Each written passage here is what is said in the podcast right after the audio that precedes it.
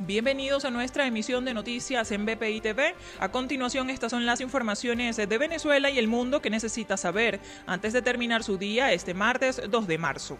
En Nueva Esparta, el director de Educación del Ejecutivo Regional, Celis Rodríguez, advirtió que el aumento de la deserción de docentes dificultará en este momento cubrir la totalidad de alumnos en una modalidad presencial.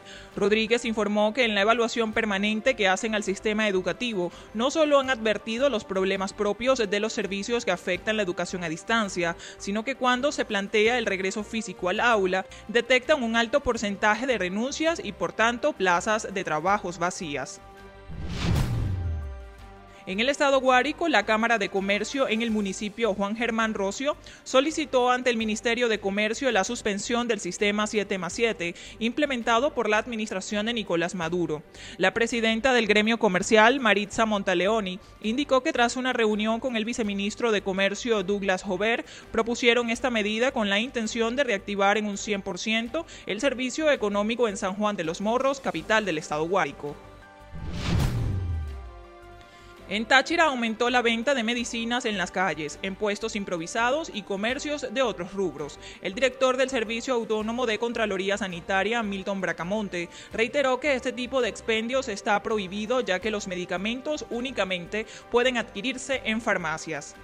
Igualmente se refirió a la comercialización de medicamentos naturales que se venden en tiendas, naturistas, farmacias, mercados, supermercados y en algunos casos con la publicidad engañosa por laboratorios que no poseen permisos sanitarios.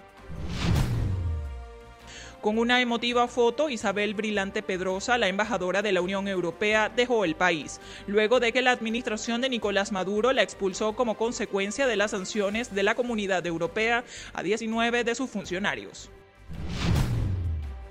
El director del FBI, Chris Wright, compareció ante el Senado para explicar su respuesta al asalto al Capitolio. Dijo que hay evidencias de que los hechos ocurridos el 6 de enero estaban planificados.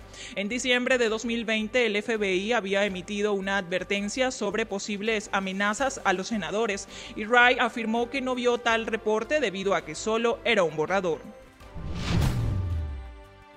En Perú inició un nuevo proceso judicial contra el expresidente Alberto Fujimori por su presunto involucramiento en el delito de lesiones seguidas de muerte de cinco mujeres y lesiones graves de otras 1.301, quienes fueron esterilizadas contra su voluntad durante los años de su mandato entre 1990 y 2000.